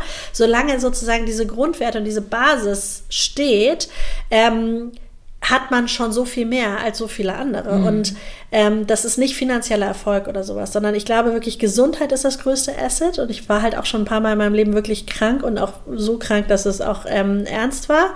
Also jetzt einfach auch durch diese wirklich zwei komplizierten ähm, oder eine komplizierte Schwangerschaft und auch bei meiner ersten Tochter im Wochenbett ähm, gab es ja auch große Problematik, dass ich so eine Lungenembolie hatte im Wochenbett und war dann auch ja. zehn Tage auf der Intensivstation und musste auch beatmet werden und so. Und ähm, und insofern, ich bin wirklich so, solange ich gesund bin und so in meiner vollen Kraft bin, bin und meine Familie natürlich, ähm, bin ich total happy. Und alles andere kriegt man irgendwie geregelt. Aber das ist wirklich so eigentlich das, das Wichtigste. Ich habe vorhin angesprochen, dass ich so das Gefühl habe, es gibt zwei Arten von Gründerinnen. Und jetzt wollte ich noch gerne das, die zweite Art äh, ein bisschen beschreiben, die mir ähm, aktuell häufiger mal über den Weg läuft. Und ich würde gerne wissen, ob du das auch kennst dass Gründen so eine Art ähm, Coolness-Faktor bekommt und ja. sich, ähm, ich, das will ich jetzt gar nicht auf Frauen oder Männer runterbrechen, dass Menschen dann ähm, sich so denken, ach, dann bin ich ja selbstständig und dann kann ich ja arbeiten, wann immer ich möchte und wie viel ich möchte und äh, ich habe morgens eine Routine und abends eine Routine und zwischendurch mache ich noch ein bisschen ähm, ja, Selbstfürsorge und so weiter und so fort. Und wenn man sich deinen Tagesplan anhört und auch das, was du eben schon gesagt hast, dann gibt es da nicht viel Platz für solche ähm, Achtsamkeit, Selbstachtsamkeit. Ja, aber man muss das auch vielleicht nicht. Und das wieder zu dem Thema You Can Have It All. Also ich meine, Matze, mit Matze habe ich ja Hotel Matze aufgenommen, den Podcast vor zwei Jahren. Und ähm, der war jetzt Anfang Januar, nee, oder im Dezember, glaube ich, war der hier und lief so durch das neue Büro und meinte so, Franzi, was machst du hier? Und ich so, ich weiß es nicht. Und er so, das wolltest du doch überhaupt nicht mehr. Wieso tust du dir das nochmal an? Und auch das natürlich mal zu challengen und wirklich zu sagen, so, was braucht man überhaupt zum Leben und was will man eigentlich und wofür, für wen mache ich das denn eigentlich? Weil wirklich, also, auch so getrieben zu sein von unter, als Unternehmer und wirklich immer mehr zu wollen und immer größer und so alles zu machen, ähm, und sich auch immer wieder so absurde Ziele zu stecken und immer höher, schneller, weiter, das ist auch etwas, das ist ja auch schon fast so eine Art Zwang, ja. Also es ist wirklich, ich kann nicht anders. Und ich habe so oft damals zu Blumi Days Zeiten zu meinem Mann gesagt, weißt du, weil das alles nicht wäre, ich würde einen kleinen Feinkostladen aufmachen und dann würde ich da hinten drin äh, Tomatensauce kochen oder würde ich Marmelade kochen, dann würde ich es verkaufen, so kleinen Gläschen und so. Und dann meinte er sie, ja, spätestens in drei Wochen hättest du einen Online-Shop, würdest irgendwie eine Großküche anmieten, würdest halt irgendwie äh, das ganze Zeug in einem Online-Shop vermarkten. Du kannst nicht klein. Und ich glaube, glaube halt, das unterscheidet wahrscheinlich nochmal den einen vom anderen Gründer. Bei mir ist das eine eher zwanghafte Haltung als eine, ähm, ja, als eine, äh, wo ich sagen würde, dass ich mich da jetzt dazu zwingen müsste, sondern das ist wirklich einfach, es kommt aus mir heraus. Es ist eine extrem hohe intrinsische Motivation. Ich muss auch wirklich sagen, Geld ist mir tatsächlich relativ egal, weil ich einfach wirklich, ich weiß, vor zwei Jahren, ich hatte nichts. Ich hab, wir haben Taufe gefeiert auf dem Land und wir hatten so einen Caterer und der hat 500 Euro gekostet und ich wusste nicht mal, wie ich diese 500 Euro bezahlen soll. Mhm. Es war wirklich echt richtig scheiße. Wir hatten überhaupt keine Kohle mehr und jetzt denke ich mir so, ja komm, 500 Euro, das ist ja wohl ein Witz. Aber es ist einfach so, es macht keinen Unterschied im Happiness-Level, es macht keinen Unterschied im irgendwie auch Selbstachtungslevel. Ich war jetzt auch nicht, dass ich denke, ich bin jetzt irgendwas Besseres als vorher, sondern es kommt so krass aus mir raus, dass ich einfach Unternehmen will und dass ich irgendwie dieses Unternehmen in mir drin habe, ähm, dass ich zum Beispiel jetzt halt einfach das Schönste finde, dass es ein profitables Unternehmen ist, dass wir so unabhängig sind. Und mir macht es am meisten Spaß, jetzt zum Beispiel Geld zu verdienen, um damit zu arbeiten. Für mich ist nur so der nächste Deal, den ich mache, der ermöglicht mir, dass ich irgendwas richtig krass Geiles wieder damit machen kann. Und das ist das, wo ich einfach merke, das hat mir bei Bloomy Days so gefehlt. Weil immer nur nur hinter dem Geld herzurennen von Investoren oder von anderen, das war einfach nicht mein Ding. Und jetzt zu sagen, ich ich verdiene Geld und ich kann mit dem Geld arbeiten, was ich verdient habe, das ist für mich das geilste Gefühl. Und ich glaube, das ist zum Beispiel vielleicht auch noch mal so als Tipp etwas, was man sich ganz ehrlich fragen muss: Was ist man für eine Art Mensch? Und wenn man einfach sagt, ich bin mir selber sehr wichtig. Und mir ist es ganz wichtig, dass ich in Balance bin. Und ich habe Sorge, dass ich aus dem Tritt gerate. Und ich möchte etwas finden, wo ich Familie und meine Zeit für mich selbst total gut miteinander vereinbaren kann, dann ist das total okay. Dann darf man aber halt nicht denken, dass man das nächste Unicorn baut. Und ich glaube, es ist immer so ein Ding von Erwartungshaltung, was brauche ich und was was möchte ich auch erreichen im Leben? Und und das muss man einfach in Einklang bringen, um da für sich das beste Leben zu bauen. Ja. Und ich meine, was ist das beste Leben? Ich werde jetzt werde ich, glaube ich, mein Leben lang nicht vergessen. Wir waren am Wochenende auf dem Land und ähm, ich habe die die ähm, Gummistiefel von meiner Tochter auf die Heizung gelegt. Und als wir rausgingen, gab ich ihr die Gummistiefel und dann hat sie die angezogen und hat gesagt, Mami, das ist das beste Leben. Und das war wirklich so, also nicht, weil wir jetzt zu Hause, das ist nur lustig, weil wir jetzt über das beste Leben sprechen, dass wir das jetzt thematisieren würden oder so, ne? Aber sie hat wirklich, für sie war das in dem Moment einfach das Schönste, dass diese Gummistiefel warm ja. waren. Und ich glaube, man muss sich die Frage stellen, was ist mein warmer Gummistiefel? Und das ist, glaube ich, so, was fühlt sich für mich richtig an? Und für mich ist es einfach, ich weiß, ich habe diesen Zwang, ich kann nicht klein, ich kann nur große Unternehmen bauen, es bringt mir mega Bock. Ich habe für mich jetzt das perfekte Setup irgendwie von ähm, Raum, Zeit und Intensität. Ich weiß aber auch, da bleibt nicht viel Platz für anderes. Das heißt, im Moment es ist nicht die Zeit, um irgendwie super viel Sport zu machen. Es ist nicht die Zeit für irgendwelche Achtsamkeitsübungen, es ist nicht die Zeit für irgendwelche Coachings, weil diese Zeit möchte ich mit meinen Kindern verbringen, die ich habe außerhalb von dem, was ich unternehmerisch tue. Und deswegen ist es einfach so, dass ähm, ich mich aber auch jetzt da zum Thema Hader nicht den ganzen Tag kasteie und sage, oh, und andere kriegen das auch hin und so, weil ich einfach merke, ich schaffe es nicht, im Moment um 5.30 Uhr aufzustehen, um das auch noch zu, hinzukriegen. Es geht nicht, weil einfach auch die Nächte noch irgendwie hart sind und dafür kommt auch wieder die Zeit. Aber im Moment sind das eben meine beiden Fokusthemen. Und ich glaube, so muss eben jeder versuchen, sich seinen warmen Gummistiefel selber zu suchen und zu gucken, was brauche ich, um da reinzuschlüpfen und zu sagen, das passt. Was glaubst du, wenn du jetzt erzählst von der Taufe zum Beispiel auf dem Land? Ihr habt da ein wunderschönes Haus, was ihr leider demnächst abgibt. Ähm, das kann, konnten alle verfolgen und äh, da steckt ja auch Geld drin. Ja. Das muss man sich ja auch leisten, erarbeitet haben und so weiter und so fort. Was denkst du, warum deine Community so besonders loyal ist? Man hört immer nur, Deutschland gönnt sich nichts, ähm, es ist eine Neidgesellschaft. Also man könnte ja genauso denken, dass die Leute, die sich deine Stories angucken, danach schreiben, sag mal, spinnst du eigentlich, hast ja angeblich kein Geld, aber wohnst in einem großen Haus, diesmal provokant mhm. gesagt. Mhm. Ähm, das widerfährt dir ja offensichtlich nicht nicht. Ähm, nee. Leute freuen sich für dich. Ja, aber tatsächlich glaube ich, weil wir das halt auch echt also transparent kommunizieren. Ne? Also ich habe auch irgendwie wirklich mit diesem Hausverkauf ähm, das war für uns schon ein super emotionales Thema. Und ich habe halt auch gesagt, so die Leute haben das ja von Anfang an eigentlich fast mitbekommen, auch von wirklich noch so Baustelle bis hin zu jetzt, wie es irgendwie jetzt aussieht.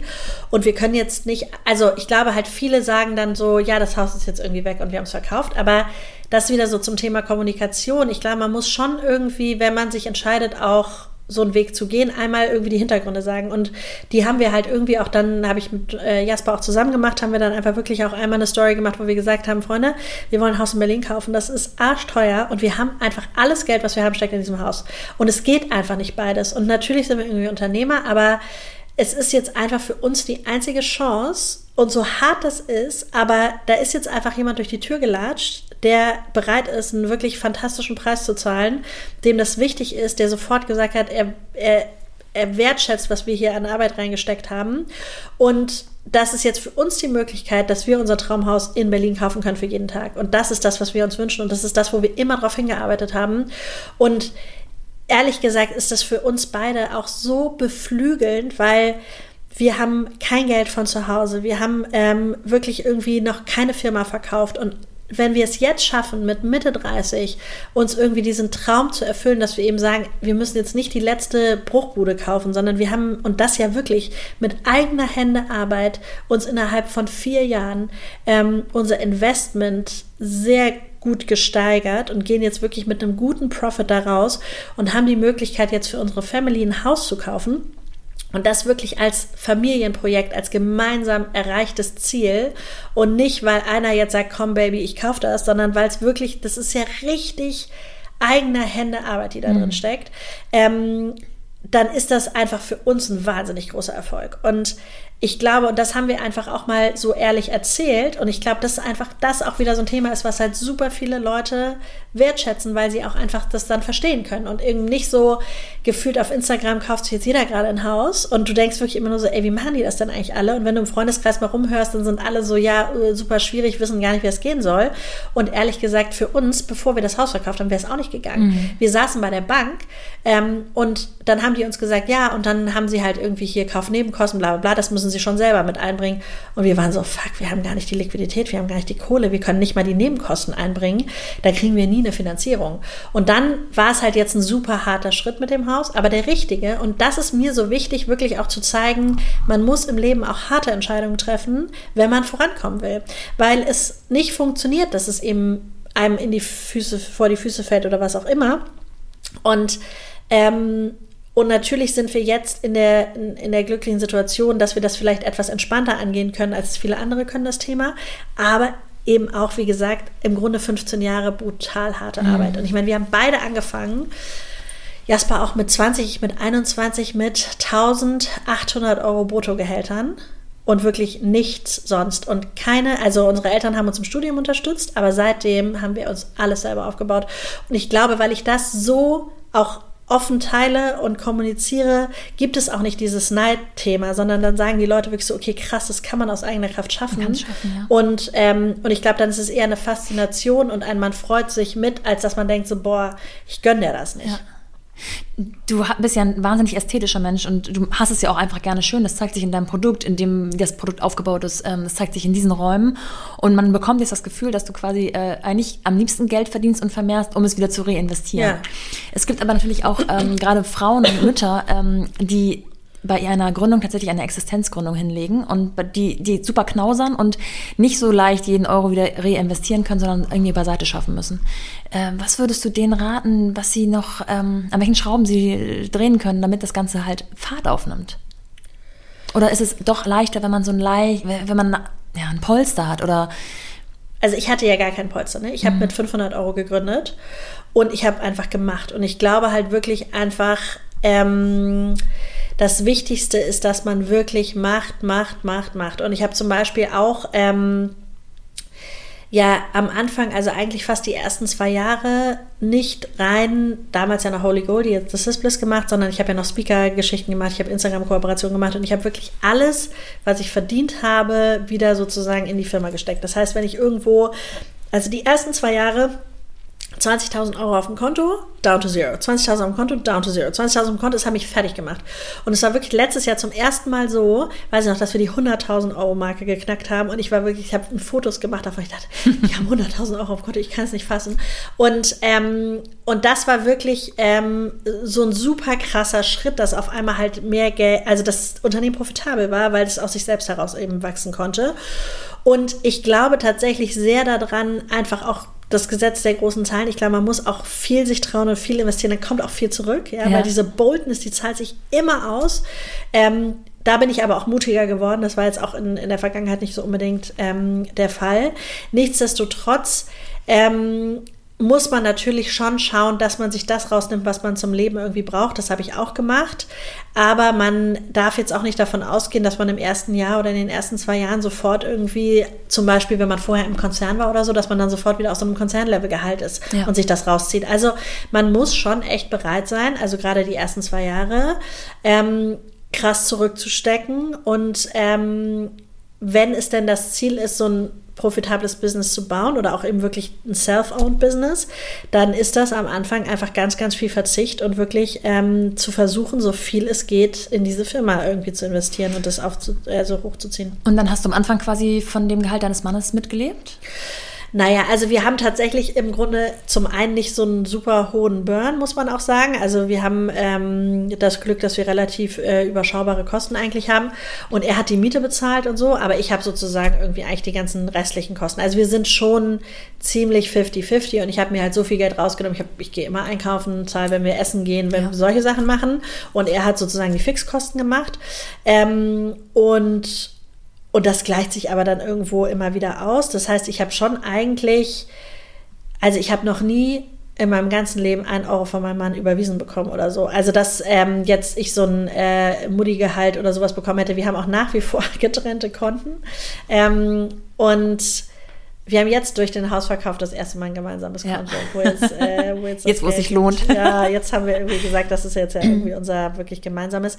Ähm, und und das ist auch tatsächlich irgendwie, gleicht sich immer irgendwo wieder so aus, aber das war auch immer mein Anspruch. Also ich habe ja zum Beispiel auch nie Elterngeld ähm, beantragt, ähm, weil ich einfach gesagt habe, so das ist jetzt nicht mein Anspruch, sondern ich will lieber irgendwie mehr Sachen machen, ähm, dass ich gar nicht davon abhängig bin, ähm, Elterngeld zu bekommen, sondern dass ich das wirklich halt irgendwie, weil ich, ach, ich bin auch einfach immer so hundsehrlich und denke mir, es gibt ja auch viele Modelle, dass man sagt, man macht das dann fünf Monate und dann schreibt man danach erst die Rechnung und so. Ich fand das immer kacke. Ich so, wenn ich jetzt in dem Monat Geld verdienen kann und nicht abhängig davon bin, warum soll ich das jetzt nicht machen? Also ich habe schon ähm, versucht, das äh, so irgendwie hinzukriegen und ähm, aber auch schon immer volles Risiko voll investiert. Und deswegen so mein Tipp ist total schwer so pauschal zu sagen. Mhm. Ich glaube, was vielleicht eine wichtige Maßnahme ist, oder was man sich wirklich überlegen muss, ist, einfach so einen Produktfokus zu haben. Ich sehe halt viele Gründungen, wo das Produkt einfach scheiße ist. Und das ist halt was, wo das funktioniert halt einfach nicht, ja. Also ich glaube wirklich immer lieber nochmal eine Runde mehr ums Produkt zu drehen und nochmal mehr irgendwie wirklich das zu challengen, ähm, weil am Ende des Tages ist das halt die Basis. Und ähm, ich glaube, das entscheidet darüber, kommen die Kunden zurück, wie erfolgreich bist du. Und das war ja bei uns zum Beispiel halt auch wirklich irgendwie so, wir haben halt, also es gibt kaum was Vergleichbares von der Qualität wie das, was wir machen, weil wir halt nur mit Meistergoldschmieden arbeiten, nur in Deutschland und das ist ein Pain in the ass. Ja. Ich könnte alles für die Hälfte anbieten im Shop, wenn ich es in Asien produzieren lassen würde. Ja. Ähm, und ich würde viel mehr verkaufen, ich würde viel schneller wachsen, aber die Qualität ist halt einfach nicht so gut. Und mir war es halt so wichtig zu sagen, wirklich so, ich will wissen, wo die Steine herkommen. Ich will wissen, dass es irgendwie recyceltes Gold ist. Und ich habe aber auch auf der anderen Seite gesagt, ich baue keine Marke auf, die sozusagen sich in diesem öko-grünen grünen Umfeld bewegt, weil es einfach momentan noch viele Intransparenten auch in dem Schmuckmarkt gibt, sondern ich baue eine Marke auf, die halt richtig sexy, geil nach LR aussieht und eher was, wo man denkt, das ist doch eigentlich keine deutsche Marke. Und dann sagen wir, übrigens sind wir super nachhaltig, wir sind super transparent, wir haben eine nachvollziehbare Lieferkette, wir produzieren nur in Deutschland und du kriegst eine Quali, die du eigentlich auf dem Markt nicht kriegst, weil das ist für mich halt irgendwie so das Kerngerüst an Werten, die da drunter hängen. Und ähm, ja, und, und wirklich, wie gesagt, ich glaube, am Ende es dreht sich immer wieder darum, welches Leben willst du leben und ist dein, was ist dein Anspruch? Und ich merke das auch, mein Anspruch ist kein Unicorn-Anspruch. Ich, wenn ich mit meinen Freundinnen spreche, die jetzt ähm, äh, natürlich auch überlegen, was sie teilweise auch an neuen Firmen gründen und einfach so crazy Branchen, ganze Welten disrupten und ich mich da mit denen unterhalte und die sagen, ja, das und das ist das Thema und so. Und dann denke ich mir so, ja, krass, ja, voll gut. Und dann denke ich mir aber auch so ein, it's not me. Ich bin so happy mit dem, was wir gerade machen. Ähm, und tatsächlich so eines der, der ähm, Dinge, die ich festgeschrieben habe für 2021, ist irgendwie kein Wahnsinn mehr. Also das steht wirklich auf Top 1 ähm, von, meiner, von meiner Liste, ähm, weil ich einfach weiß, ähm, oder weil ich das einfach nicht mehr will. Das habe ich einfach zu lange gemacht. Und Kannst deswegen, du Wahnsinn ein bisschen definieren? In der, in Wahnsinn im Sinne von äh, 100 Stunden arbeiten, ja. Wahnsinn im Sinne von jetzt doch irgendwie der Versuchung zu widersprechen oder nicht widersprechen, äh, Investoren reinzuholen, doch jetzt irgendwie es richtig groß zu machen und so. Die, Die Möglichkeiten haben wir natürlich jetzt alle. Ähm, aber ich will kein, nicht mehr dieses Harakiri, sondern ich will wirklich einfach ein Sustainable Business aufbauen, was profitabel ist, was uns Spaß macht. Auch Teamgröße zum Beispiel. Ich hatte 300 Mitarbeiter, I don't want that anymore, ja, so. Und deswegen ist es halt wirklich so, man muss sich da, und das denken jetzt natürlich wahrscheinlich viele, ist so eine Luxussituation, wenn du gerade anfängst, jetzt überhaupt über sowas nachzudenken. Aber ähm, mein Ziel ist wirklich, ich habe gewisse Umsatzziele, die ich erreichen will.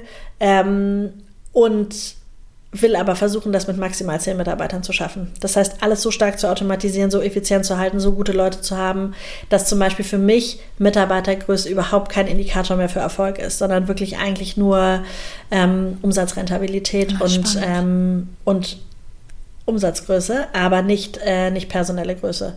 Weil das einfach was ist. Ich bin kein guter Manager. Ich habe selber so viele Themen und das ist auch das, was mir am meisten Spaß macht. Ähm, und ich hasse es, wenn es zu kompliziert wird und zu administrativ und du eigentlich nur noch in Personalentwicklungsgesprächen sitzt und so. Das ist einfach nicht mein Ding. Und ähm, genau, und deswegen will ich wirklich einfach die Freiheit haben, mich ums Produkt zu kümmern, um, um den Umsatz, um Sales, um das Vorankommen der Firma, ähm, aber nicht so eine, so eine hohe Komplexität aufbauen. Ich glaube, das absolute Highlight in deiner Bloomy Days Zeit war der Besuch der Kanzlerin. In deinem Büro, wollte ich fast sagen, aber war ja gar nicht im Büro tatsächlich. Meinst du, du kannst mit The Sisbliss dem Ganzen noch einmal die Krone aufsetzen? Nee, weil das war, ähm, also das war alles, was ich äh, mir irgendwie da jemals erträumt hätte. Der Abend war Perfektion in Vollendung. Ähm, es war wirklich, diese Welle, auf der wir da geritten sind, war unfassbar.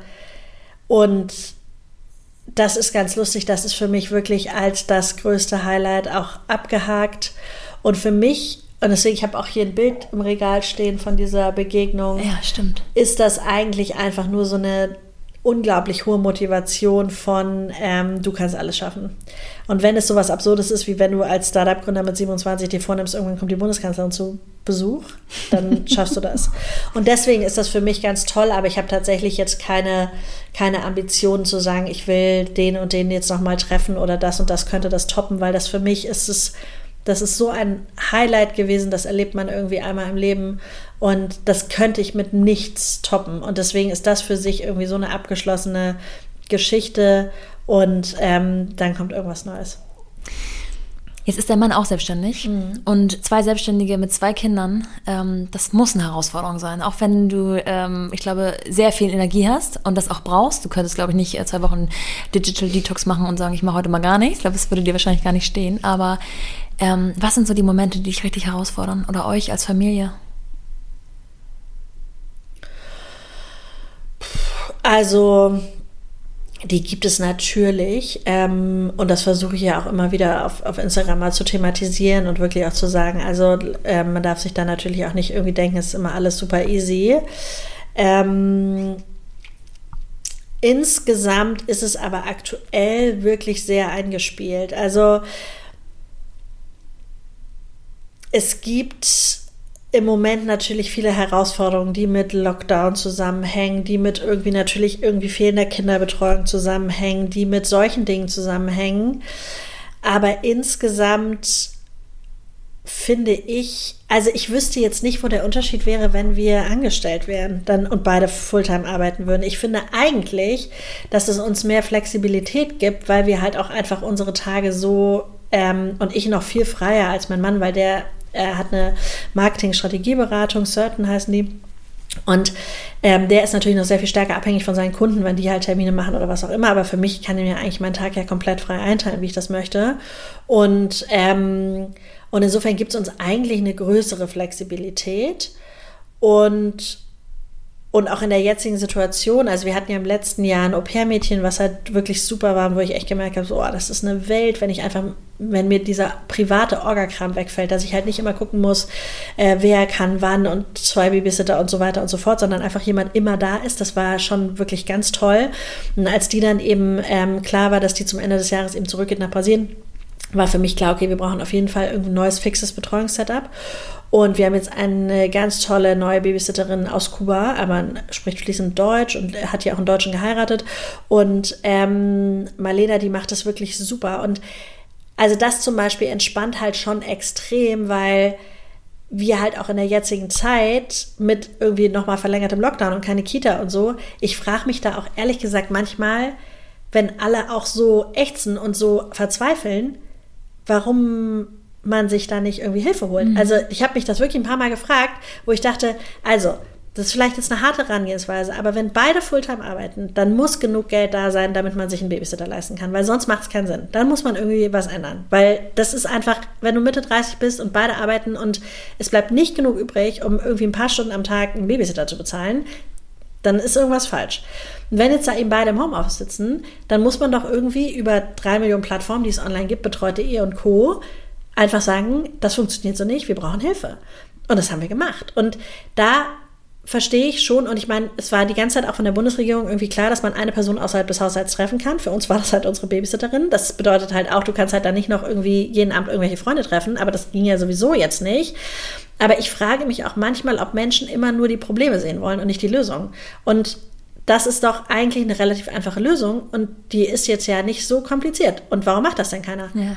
Und das ist halt eben etwas, also ich, oder ich glaube, wir, wir beide, wobei ich wahrscheinlich noch mehr, ich sehe eigentlich immer nur oder ich versuche immer nur Lösungen zu sehen und nicht, nicht irgendwie an den Problemen festzuhalten. Ja. Und ich glaube, das macht es irgendwie viel aus, weshalb wir auch ähm, so als Familie gut funktionieren und, ähm, und es tatsächlich auch für uns eher wir die Chancen im Unternehmertum sehen als, ähm, als die Probleme. Ja. Bist du mal konfrontiert worden mit ja, Mom gilt oder sowas in der Richtung, dass du sagst, ich bin diejenige, die Vollzeit arbeitet, ich stehe dazu, dann hole ich mir halt Hilfe dazu. Also ich meine, wenn man mit sich selber im Reinen ist, dann kann man das ja gut machen und die Kinder, den Kindern geht es ja auch nicht schlechter. Aber so von außen, dass du da Kritik geerntet hast? Nee, ähm, gar nicht, weil ich glaube, dass ähm, also weiß ich jetzt nicht, was natürlich hinter meinem Rücken irgendjemand sagt oder so. Ähm, aber insgesamt ähm, habe ich das ehrlich gesagt nie erfahren. Und ich glaube auch, dass wir da ein Stück weit rausgewachsen sind. Also ich habe irgendwie auch nicht das Gefühl, oder ich habe das Gefühl, das ist auch in den letzten Jahren deutlich besser geworden. Also ich glaube, das war noch so vor fünf Jahren oder so vielleicht ungewöhnlicher. Ähm, aber man muss halt auch einfach sagen, also wenn man sich jetzt zum Beispiel meine Follower anguckt, dann sind das eigentlich zu 90 Prozent Frauen, die auch arbeiten. Mhm. Und das sind Frauen, die halt so arbeiten und solche Jobs haben, dass sie sich mal Schmuck leisten können. Ja. Und das sind die Letzten, die sagen würden, ich finde das blöd, dass du arbeitest. Und deswegen muss man auch einfach sagen, das ist natürlich vielleicht auch so ein bisschen die Bubble, ähm, dass ich das überhaupt nicht empfinde, sondern eher wie so Cheerleader, die alle am Rand stehen und sagen, ja, geil, geil, geil. Ja. Und, ähm, und nee, also das habe ich tatsächlich eigentlich nicht. Und zum Glück auch ehrlicherweise nicht durch, ähm, durch mein familiäres Umfeld. Also ich weiß noch damals ähm, bei Bloomy Days, mein Schwiegervater, der gelernter Kaufmann ist, hat mich so krass unterstützt ähm, und äh, auch meine Eltern wirklich immer. Und auch als Bloomy Days dann zu Ende war und ich dann irgendwie so ein drei Monate später zu meiner Mutter sagte, mit ja wirklich Mini-Hedi, ähm, die ja da wirklich noch super klein war zu dem Zeitpunkt, ähm, du, ich glaube, also ich würde da vielleicht doch jetzt noch mal wieder was Neues machen. Und dachte, meine Eltern zeigen mir einen Vogel. Und meine Mutter so, ja gut, das war jetzt ja nicht anders zu erwarten, hat mich gewundert, dass es so lange dauert. Also das ist schon wirklich natürlich irre toll, dass ähm, dass nie irgendwie jemand angezweifelt hat, dass immer alle das super krass supporten und dass auch wirklich jetzt irgendwie interfamiliär ich nie das erfahren habe. Ich glaube, es würde mich viel mehr treffen, wenn meine Mutter jetzt irgendwie so einen Kommentar machen würde oder so. Ja. Ne? Aber wenn jetzt jemand anders das sagt, dann sage ich so, ja gut, aber äh, das äh, ist äh, Punkt eins meiner Entscheidung. Und Punkt zwei ähm, äh, ist, glaube ich, das Entscheidendste, dass die happy sind, die Kinder. Und das sind sie irgendwie total. Und ich bin es auch. Und das ist wirklich, glaube ich, etwas, was auch immer entscheidender wird so dieses Happy, Happy Mom, Happy Kids, ja. Und das macht halt schon echt total viel aus. Und ich bin auch einfach nicht die Stay-at-Home-Mom. Es würde mich auch einfach wahnsinnig machen. So sehr ich meine Kinder liebe und so sehr ich die Wochenenden genieße. Aber ähm, es ist einfach, es, ich glaube, meine Kinder können einfach noch viel mehr davon profitieren, wenn wirklich nochmal andere Betreuungspersonen dabei sind, die wirklich halt irgendwie vielleicht auch nochmal mega toll basteln können oder singen oder weiß nicht was, ähm, was ich denen jetzt nicht bieten könnte. Und, ähm, und deswegen glaube ich, ist das total gut so, wie es ist. Von wem akzeptierst du Kritik?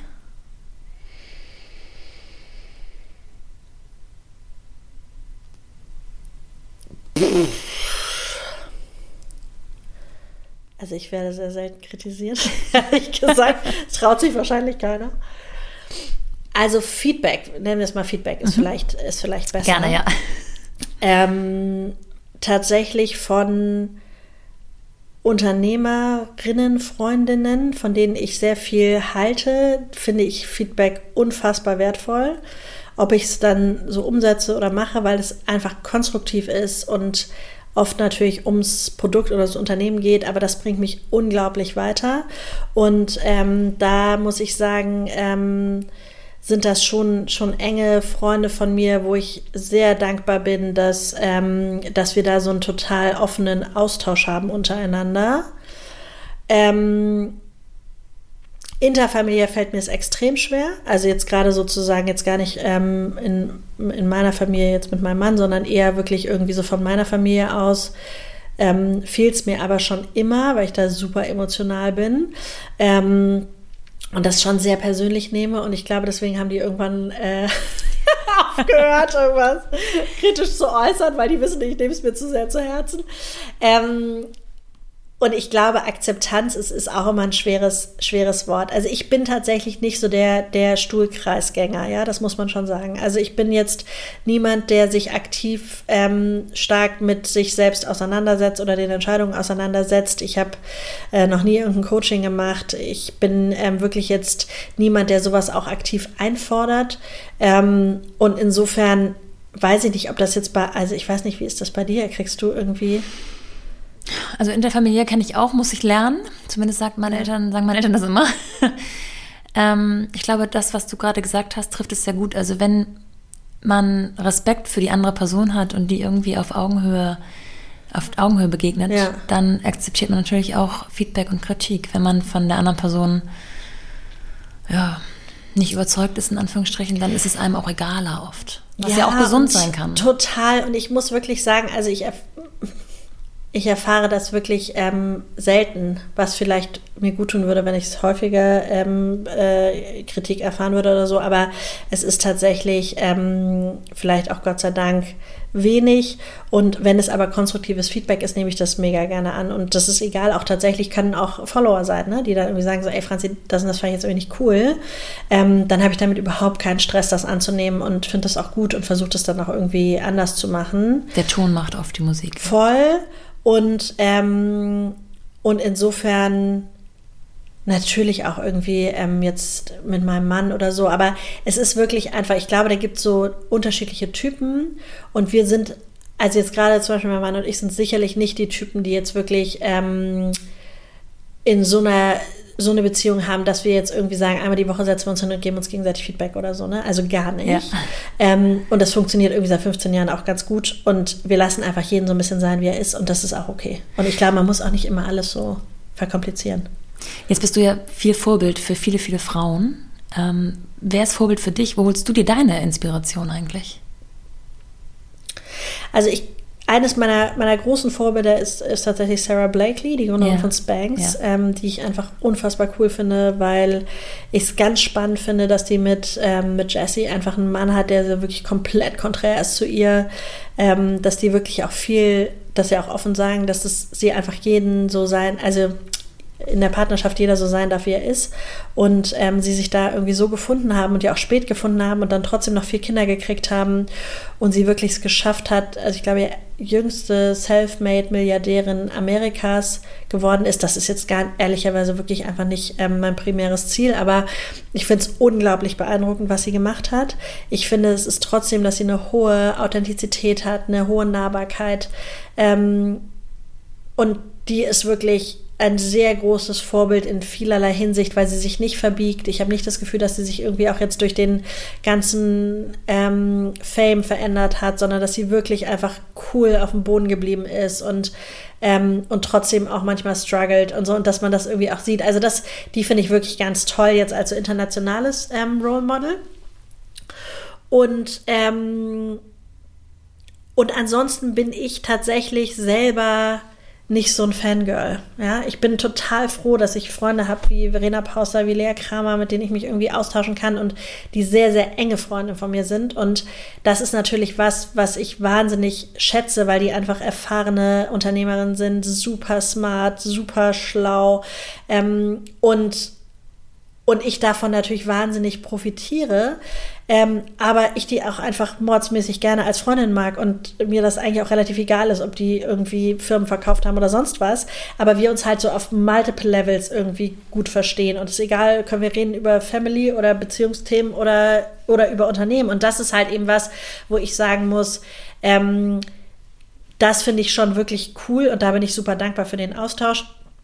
Aber so richtig ähm, Role Model habe ich eigentlich nicht so wirklich und weiß ich auch nicht, inwieweit ich mich selber als das so bezeichnen würde. Ich freue mich mega, wenn ich Nachrichten kriege, dass Leute sagen, deinetwegen habe ich mich getraut zu springen und ich habe jetzt ein Unternehmen gegründet und ähm, du warst mein Vorbild. Das ist für mich die größte Motivation. Aber trotzdem ähm, würde ich mich selber jetzt, glaube ich, nicht so titulieren oder bezeichnen, sondern wenn es am Ende wirklich fünf Leute sind, die ich im Jahr dazu motivieren kann, diesen Weg zu gehen, dann äh, habe ich schon so mein Ziel erreicht. Und äh, mir geht es jetzt nicht darum, irgendwie ähm, die Gründermutti der Nation zu werden, sondern wirklich eher zu sagen, wie kann man eigentlich für sich selber den warmen Gummistiefel finden. Ich glaube, das ist wirklich das ähm, Entscheidende, ähm, der passt, der gemütlich ist, der sich gut anfühlt. Und wie können wir, also das ist wirklich ist mein, mein Herz, Herzthema, wie können wir es schaffen, dass Frauen selbstbestimmte Entscheidungen treffen und sich damit wohlfühlen und nicht das Gefühl haben, sie müssen irgendjemand was beweisen, nicht das Gefühl haben, sie müssen es irgendjemand recht machen, nicht das, sondern einfach sie selber entscheiden können. Und ähm, und das kann alles sein. Das kann die Karriere im Konzern sein, das kann die Selbstständigkeit sein, das kann Achtsamkeit sein, das kann irgendwie, das kann alles sein. Aber dass Frauen viel mehr zu ihrer eigenen Stärke finden, das ist mein größter Wunsch und meine größte Motivation, in wie auch immer das geartet ist. Und ähm, da einfach, dann sind wir, glaube ich, einfach viel, viel stärker, wenn wir so in der eigenen Kraft sind. Und, ähm, und die ist eben vielfältig ausgeprägt. Das nehme ich so. Okay. ich danke dir sehr für deine Zeit. Ja, gerne. Ähm, Vielen Dank. Weiß ich sehr zu schätzen. Ja, sehr gerne. Und jetzt wünsche ich dir eine schöne Lunchtime. Ja, danke.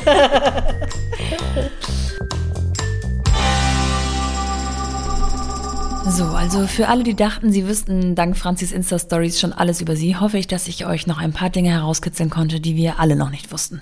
Ich glaube, es ist deutlich herausgekommen, dass viele, viele Dinge einfach Einstellungssache sind. Von nichts kommt auch nichts. Und man muss sich schon auch richtig reinhängen wollen, wenn man Erfolg haben will. Franzi von Hardenberg ist für mich eines der Beispiele, dass es geht. Dass man zwar auch viel in Arbeit investieren muss, seine Prioritäten richtig setzen muss und dass man sicher auch hier und da auf andere Dinge verzichten muss, aber dass es eben geht und man dabei sein bestes Leben, seinen warmen Gummistiefel finden kann. Wenn euch die Folge gefallen hat, freue ich mich total, wenn ihr sie weiterempfehlt, sie vielleicht bei Instagram teilt, sie bewertet, Sternchen verteilt oder ganz einfach den Podcast abonniert. Nachdem ich schon fast alles abgebaut hatte, fiel mir noch eine Frage ein, die ich unbedingt geklärt wissen wollte. Und weil die Antwort darauf so vieles tatsächlich zusammenfasst, was Franzi ausmacht, hänge ich euch das mal als eine Art Motivationsgoodie hinten an. Bis dahin, eure Nora. Wenn man hier vorne reinkommt, dann sieht man direkt äh, beide Logos, The Sisbliss und auch Franziska von Hardenberg. Und da prangt oben ein Insekt sehr prominent in der Mitte. Kannst du mir erzählen, was es damit auf sich hat? Ja, genau. Das ist eine Hummel und ähm, die hat im Grunde genommen zwei Bedeutungen. Also zum einen komme ich aus Hamburg, deswegen ist natürlich das, das alte Hummel, Hummel, Mors, Mors. Ähm, aber das andere ist tatsächlich, ähm, für mich ist die Hummel so eine Versinnbildlichung von allem, was ich tue, weil die Hummel kann äh, eigentlich laut der Gesetzen der Aerodynamik gar nicht fliegen, weil sie dafür viel zu schwer ist. Sie wusste das aber nicht und flog einfach los.